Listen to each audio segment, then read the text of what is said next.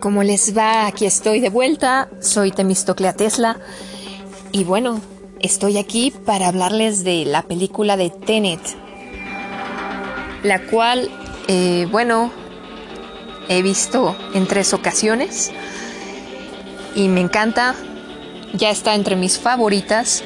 Y tenía que hablarles sobre ella. Para mí es de, de sumamente importancia. Bueno, es una super mega producción. Es impresionante la carta blanca que la Warner Brothers le dio a Christopher Nolan.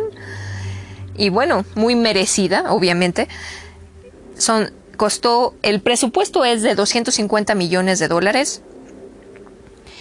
Y pues la magia de, de Nolan es su capacidad de generar expectación me, atrevo a decir que es similar a la de Stanley Kubrick y, y, honestamente para mí supera a Kubrick en esa capacidad de generar expectación. Y creo que de los directores de cine vivos, solo podría igualar ese don con James Cameron. Pero creo que Cameron se queda un poco corto porque tarda muchísimo en hacer una obra. Eh, pero cada vez que cualquiera de los dos las hacen son acontecimientos, son espectaculares. Nolan tiene una perspectiva de hacer cine única. Bueno, no exactamente única. Pocos son capaces de hacer el cine de esta forma. Él hace el cine, su cine es personal. Sus historias son mentales. Él escribe, esta película, él solito la escribió y la, y la dirige. Esta vez no, no ayudó en el guion ni su esposa Emma Thomas ni su hermano Jonathan. Y el cine que él... Eh, eh, eh, perdón, él, es que estaba tomando café.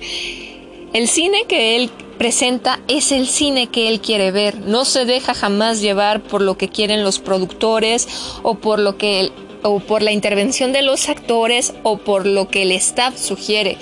Lo que nos muestra Nolan es solo lo que a él le interesa que se vea en pantalla. Y para mí es una obra maestra. Tenet es de cierta forma una secuela o quizá precuela, no lo vamos. Perdón, perdón, fallas técnicas por acá. Este, como iba diciéndoles, es de cierta forma una secuela o quizá precuela, no lo vamos a saber hasta que esta especie de saga que nos quiere presentar termine, se, la termine y eso va a suceder supuestamente con la siguiente película que nos ofrezca. Es secuela o precuela de Inception, película que salió en 2010 con, Leonardo DiCaprio de protagonista. Eh, el nombre es corto, es conciso, no los voy a spoilear, pero tiene un significado muy grande. Y debo decir también que Christopher Nolan es mega fanático de James Bond, el agente 007 y su sueño de toda la vida ha sido hacer una película del, doble, del doble cero, Seven. Y esta película es su forma de rendirle tributo, es como su homenaje. Eh, y de cierta forma el protagonista es una especie de James Bond y es, está interpretado por John David Washington, que es hijo nada más y nada menos que del primer actor Denzel Washington. Ya debo decir que ya es primer actor de cierta forma porque ya es venerable su trabajo y su edad. Y bueno, John David Washington es a quien vemos como protagonista. Y en toda la en todo el metraje jamás vamos a saber su nombre. Me encanta esto, honestamente, yo le llamo una nolada, una noladan porque nadie lo menciona, nadie nos dice cómo, se llama el protagonista. Entonces, me fascina eso. El montaje de las secuencias de la película es brusco, es trepidante. Cambias, estás en la montaña, estás en el mar, estás en Mumbai, estás en un campo de batalla. Es las escenas van en friega y cambian y cambian y cambian de golpe. Es otra, para mí es otra Noladan. Me, me encanta que haga esta clase de cosas, siempre presentando eh, escenarios impactantes o acciones trepidantes. Eh, la duración de Tenet es de dos horas y media, 150 minutos.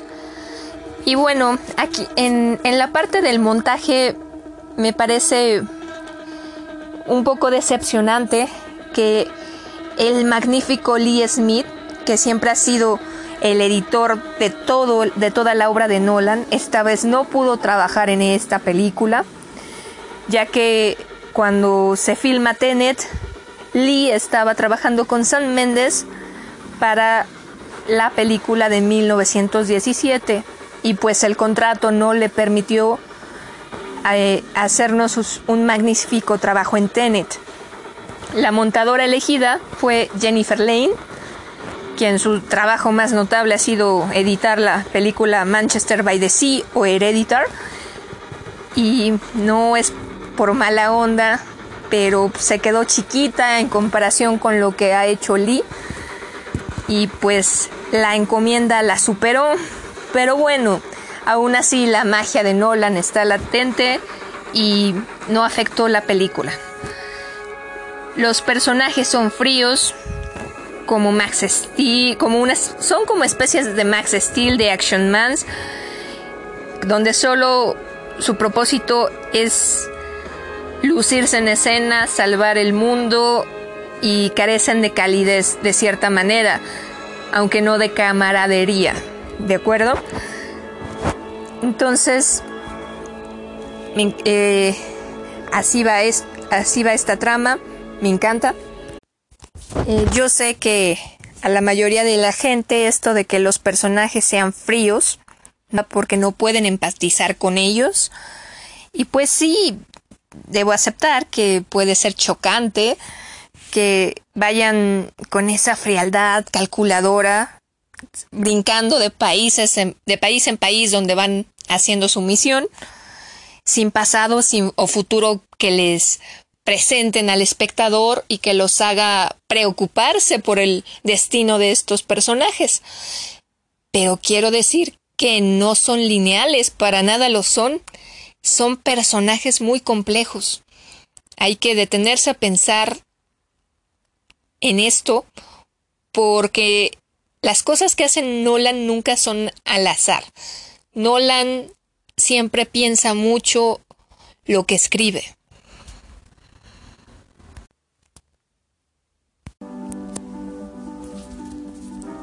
Y bueno, como les iba diciendo, es en lo personal me agrada el estilo, es diferente a lo antes visto en las obras de Nolan, pero sé que a la mayoría de la gente puede no gustarle.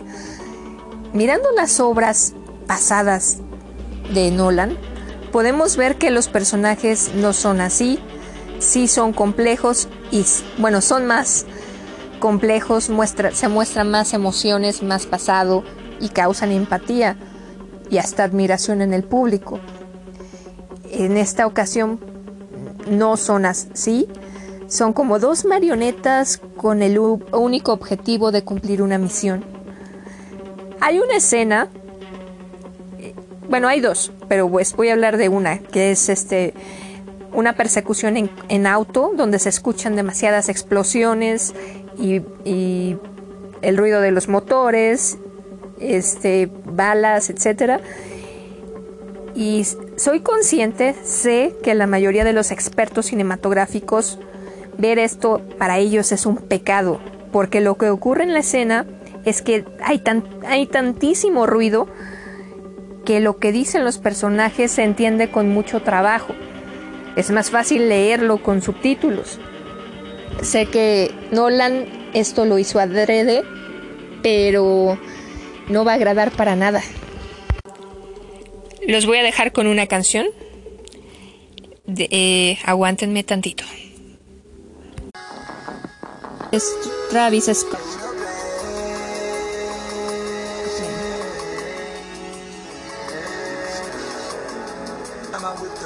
Last time I did the whippets, last time I lived reverse. Point the crown, hit the reverend, like crib.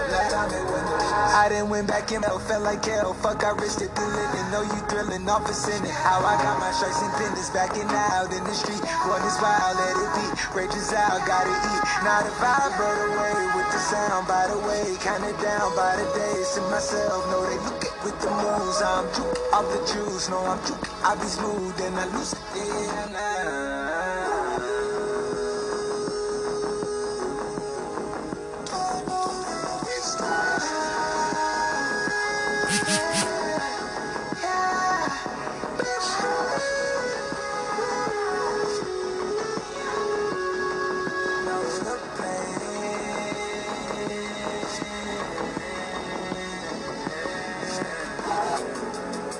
Close the opera. Here red and blue outside, I think our options up. I'm a first around the map, I had to line it up. I be swapping on the wedges like a line of brothers. Moving verse on my turf, I'm out of line. I put in work, I draw the line and cross it first. I need the time, I need the search. It's just like and make it work. Skirt, skirt, in a verse. Skirt, skirt, run a land. Blowing jet, make it land. It's slow motion when I dance. In your eyes, I see your trance. I run away and then you prance. If I show the hideaway, will you hide out and it blam? Ain't no time, I'm facing scams. I know. Yeah.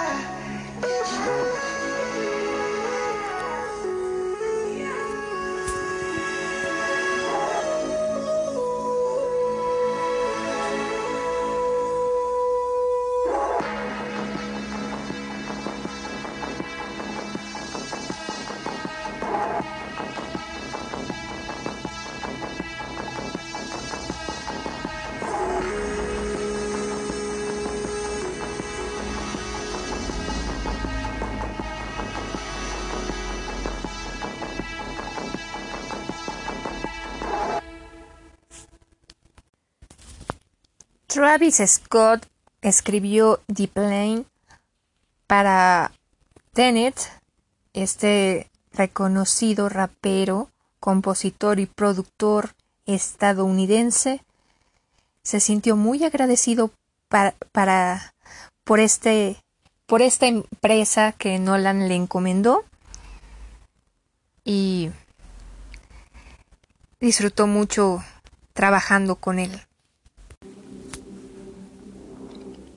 Y bueno, volviendo al tema de los sonidos, de las mezclas de sonido en la escena que les acabo de comentar, eh, bueno, sé que hay gente experta que va a atribuirle esto a Willie D. Barton, que es el mezclador, y su trabajo más conocido fue en Bird Box, la película de Netflix donde Sandra Bullock es la protagonista pero yo, yo sé que él trabaja muy bien y en ninguna obra anterior se ha visto que ocurra esto, que no se pueda entender a los personajes. Estoy segura que eso también fue una Noladan.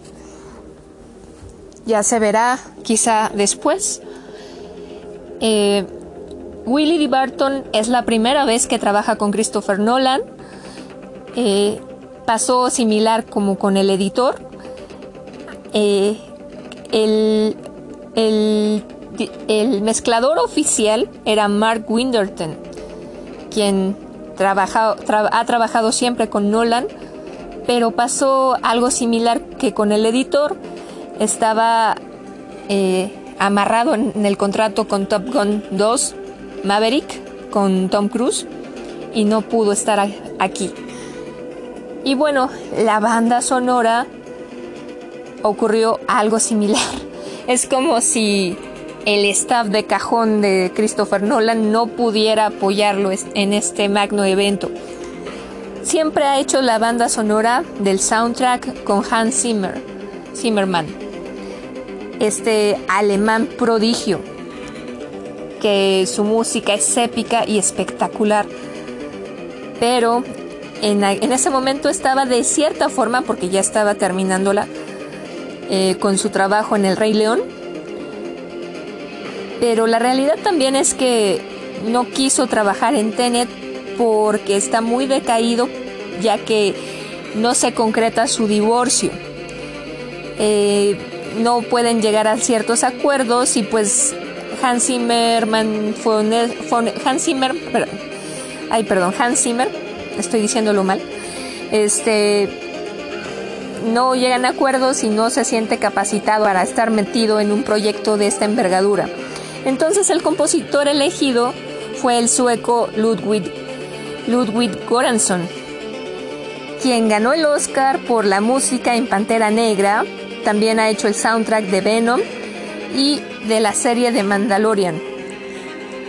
Nada despreciable, la verdad. Para mí, bajo soberbio.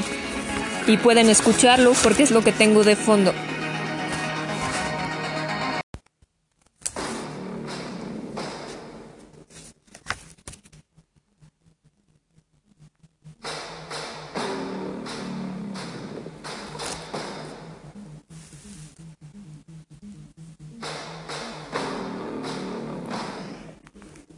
También puedo decir que he visto que los críticos han considerado el guion caótico, que no tiene alma ni humanidad narrativa, que la trama es frustrante, los diálogos complejos, como si fuera una partida de tenis o de ping pong, o peor, de, de, rugby o de, o de este waterpolo, etcétera, etcétera, etcétera.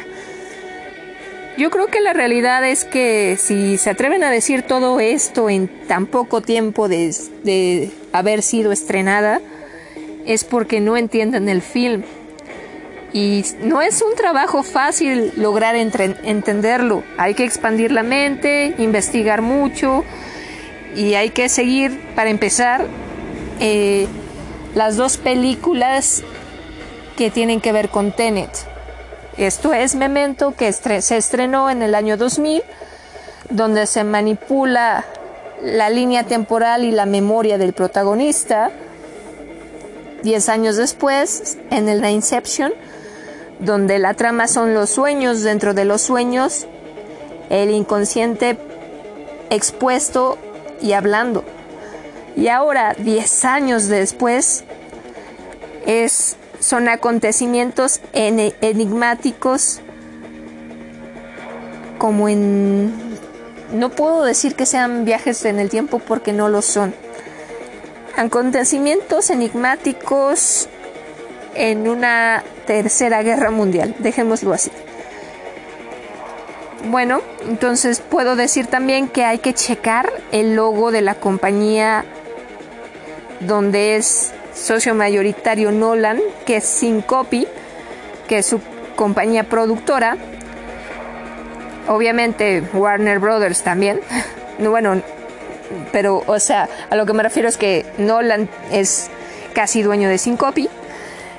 El logo es un logo lleno de laberintos, rompecabezas y esto nos lleva a que su fascinación son los puzzles. Con estas películas forma una triada de, rompecabezas y paradojas sin resolver. Y en, esta especialmente subió la intensidad del, rompecabezas.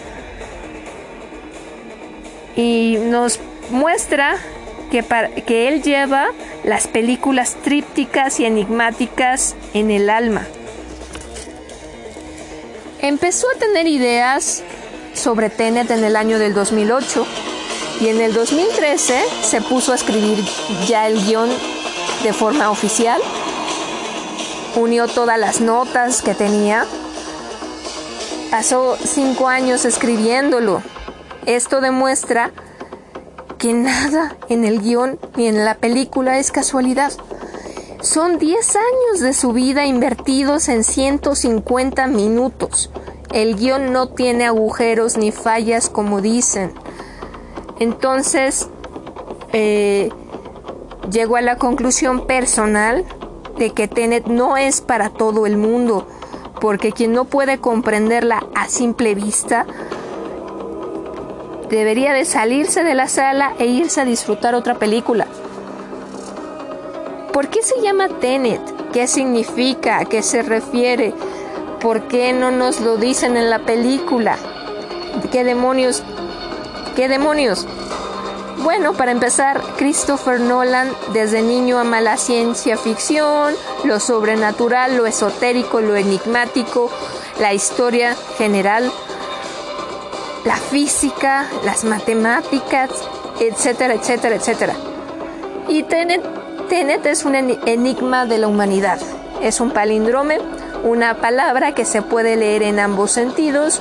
Algunos tienen dos significados, como en el caso de Roma, que significa de forma invertida amor. En el caso de Tenet significa lo mismo, le hace por donde se lea.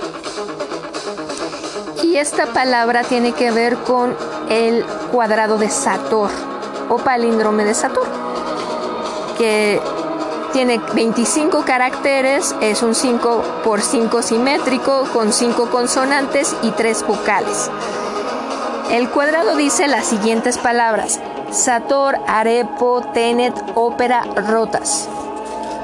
Si lo escriben, verán que Tenet está en la columna central, pero también se puede ver y leer de forma horizontal cruzando la, la columna vertical central y formando de cierta forma una cruz.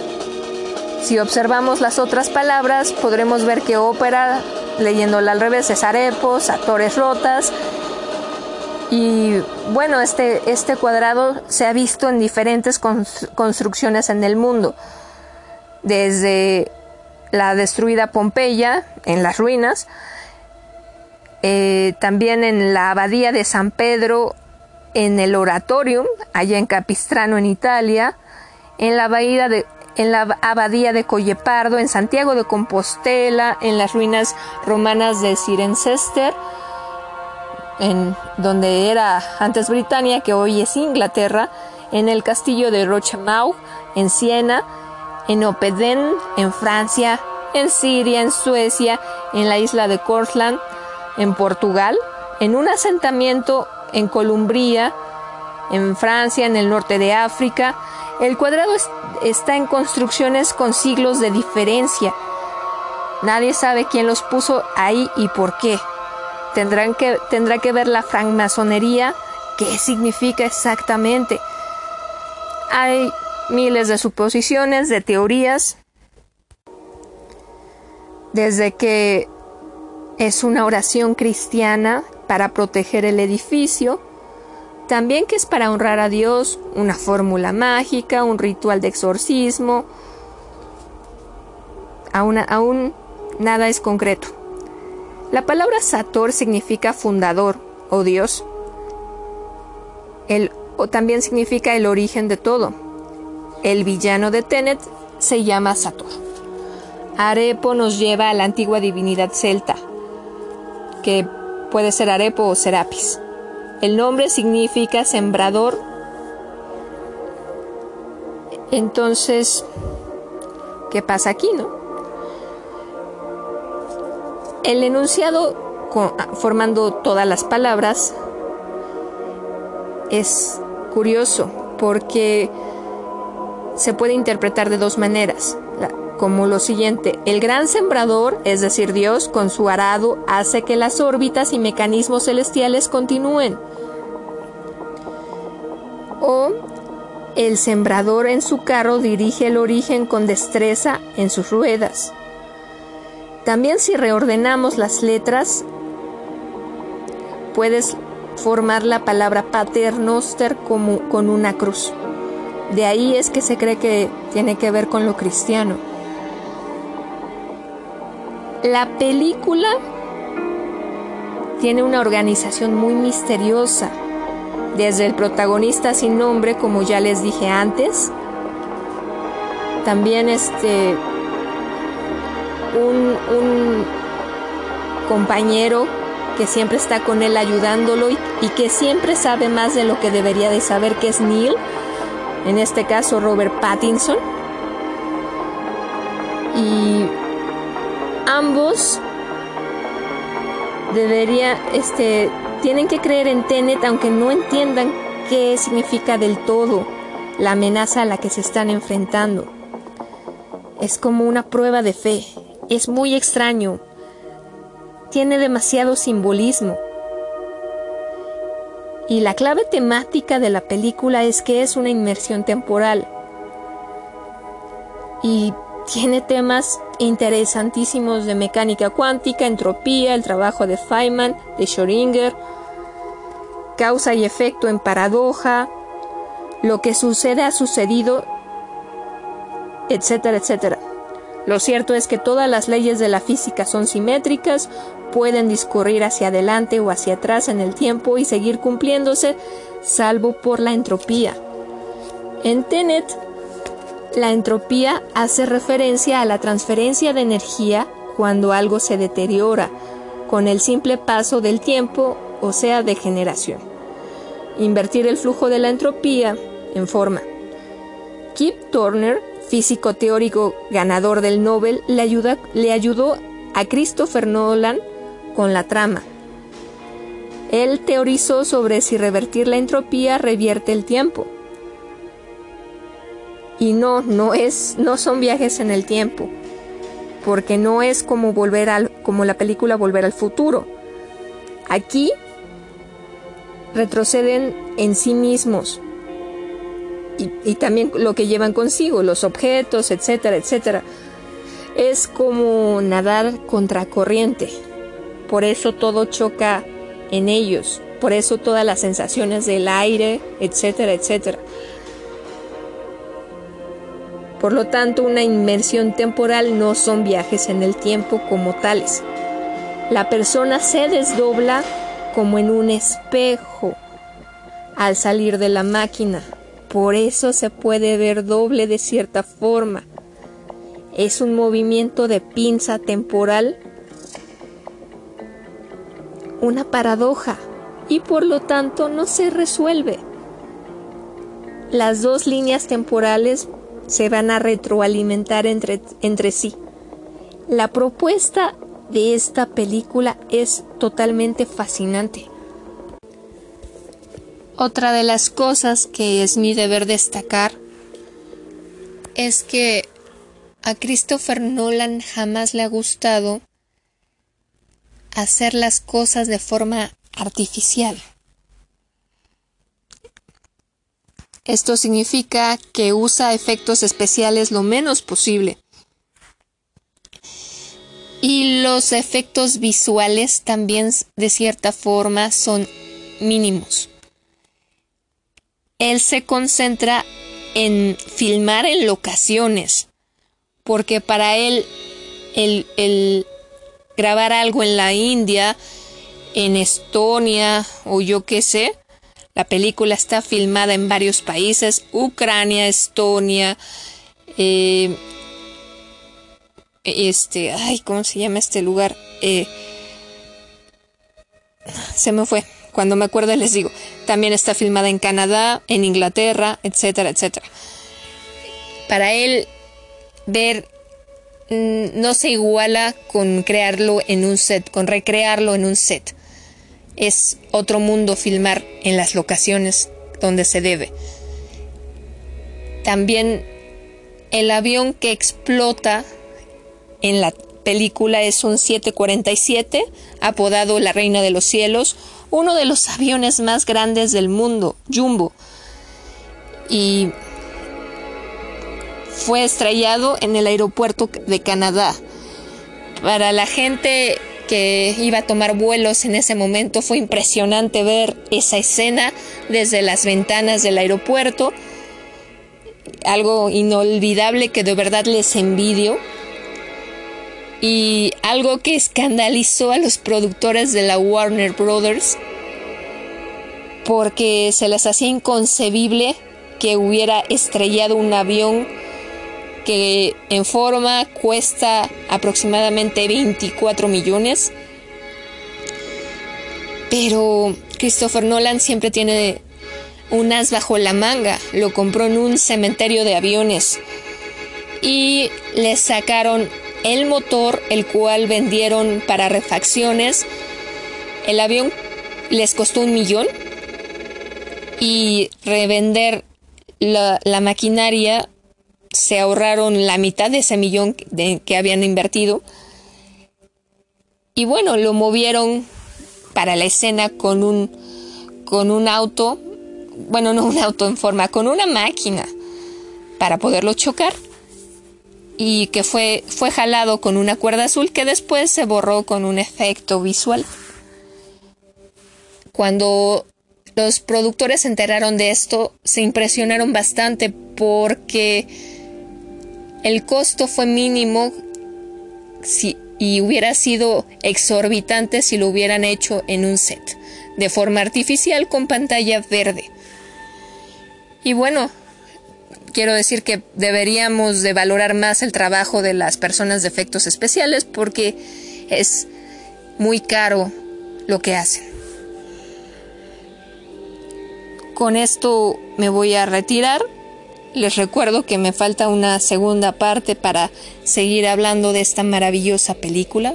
Espero que vayan al cine a verla porque no es lo mismo verla en casa que la experiencia de la pantalla grande. Cuídense mucho, disfruten la vida, nos vemos pronto. Hola, ¿qué tal? Me tienen aquí de vuelta, soy Temistoclea Tesla y bueno, quiero advertir que la siguiente parte de esta de este programa sobre Tenet tiene spoilers. Si no has visto la película eh, y no quieres perderte los detalles sorpresivos por ti mismo, mejor no me escuches. Si aún así te interesa para poner más atención, pues escúchame, pero voy a spoilear mucho. Bueno, en la ejecución de las escenas de acción se puede decir que la forma de filmar de Christopher Nolan bueno, de su director de fotografía y de la dirección de Nolan es muy íntima, a pesar de las escenas fueron filmadas en espacios muy grandes, hay escenas bélicas, hay mucha como privacidad en ellas y cuestiona nuestra naturaleza destructiva desde una forma muy psicológica. También otra cosa que hay que aplaudirle a Nolan con ovación de pie y toda la cosa, casi casi como el meme de Leonardo DiCaprio aplaudiendo o con la copa, es que esta vez dirigió, dirigió magníficamente a su protagonista femenina, que es Kat Elizabeth Derrick, algo que no solía salirle bien ya que no sabe cómo darle órdenes a mujeres. Se intimida, eh, le da cosita, gritarles. No sé qué le haya ocurrido antes, pero no sabía hacerlo. Esta vez ya cambió diametralmente el asunto. Y, la verdad es que le salió muy bien el trabajo a los dos. Y, pues, para muestra un botón, no sé si recuerden, la escena de la muerte de, de, Talia en Batman, con que la interpreta Marion Cotillard, que la verdad está chafísima. Entonces, este, esta vez no, esta vez supo hacerlo en grande. Porque antes las escenas, las escenas de las chicas le salían burdas e hiper falsas. Tenet ensambla todas las características morales, éticas de sus trabajos anteriores. Tiene el mismo deber cívico y moral que Batman, la cronología a la inversa como memento, a veces evoca a Dunkerque en el drama bélico, de Interestelar maneja la relativa aceleración del tiempo, pero aquí el tiempo es flexible en, en ambas direcciones. La trama es cargada, la base es que la entropía puede invertirse y está progresando termodinámicamente hacia atrás con respecto al pasado, que por supuesto se está moviendo Y si el equilibrio de los objetos invertidos llega a ser igual a la cantidad de objetos que se mueven hacia adelante, el espacio-tiempo será aniquilado sin presión. La entropía es el concepto científico de energía, ¿de acuerdo? La base, la base de esta película, la clave total, es la inmersión en el tiempo. Se puede ver en la película molinetes, que son máquinas que están enlazadas cuánticamente y que permiten a las personas y a los objetos moverse hacia atrás en el tiempo. El concepto matemático es el algoritmo que creó estos molinetes que pueden invertir todo y está encapsulado este algoritmo en nueve partes que la creadora, una científica que se tuvo que suicidar, lo escondió en el pasado en diferentes zonas. Y, y estos objetos físicamente conectables eh, hacen que la inmersión en el tiempo sea posible. Entonces, bueno, aquí el personaje de Pattinson, el cual se llama Neil, es una base fundamental de toda la película. Y de hecho es burdo que digan que la película es fría, porque el personaje de Neil la vuelve totalmente sentimental. Hay que recordar, si es que todavía no han visto la película, pues véanla, que Neil tiene en su mochila una cinta roja con una moneda china amarrada en la punta. Esto hace referencia a la leyenda china de la cinta roja del destino, la cual dice que hagas lo que hagas, pase lo que pase, tu destino ya está escrito y vas a terminar logrando lo que esté marcado a donde te lleve tu, cinta roja de la vida. Neil estuvo operando al, al revés todo, en, todo el tiempo casi casi y es el mejor amigo del, del protagonista, que es Washington. Desde el principio sabe que le gusta la Pepsi de dieta en lugar del agua carbonatada, como dice. Siempre nada más que se abstiene de decirle información de, más. Entonces, bueno, Priya Singh, la, la, señora hindú que es este traficante de armas, le dice una frase muy icónica al protagonista. Le dice que él no es el protagonista de esta historia, es uno de los protagonistas. Porque hay varias personas viviendo esta historia e intentando salvar al mundo. Pero al final de la película, el protagonista reafirma que él es el único, porque Toda esta operación para salvar al mundo fue su diseño. Él no trabajaba para Aprilia,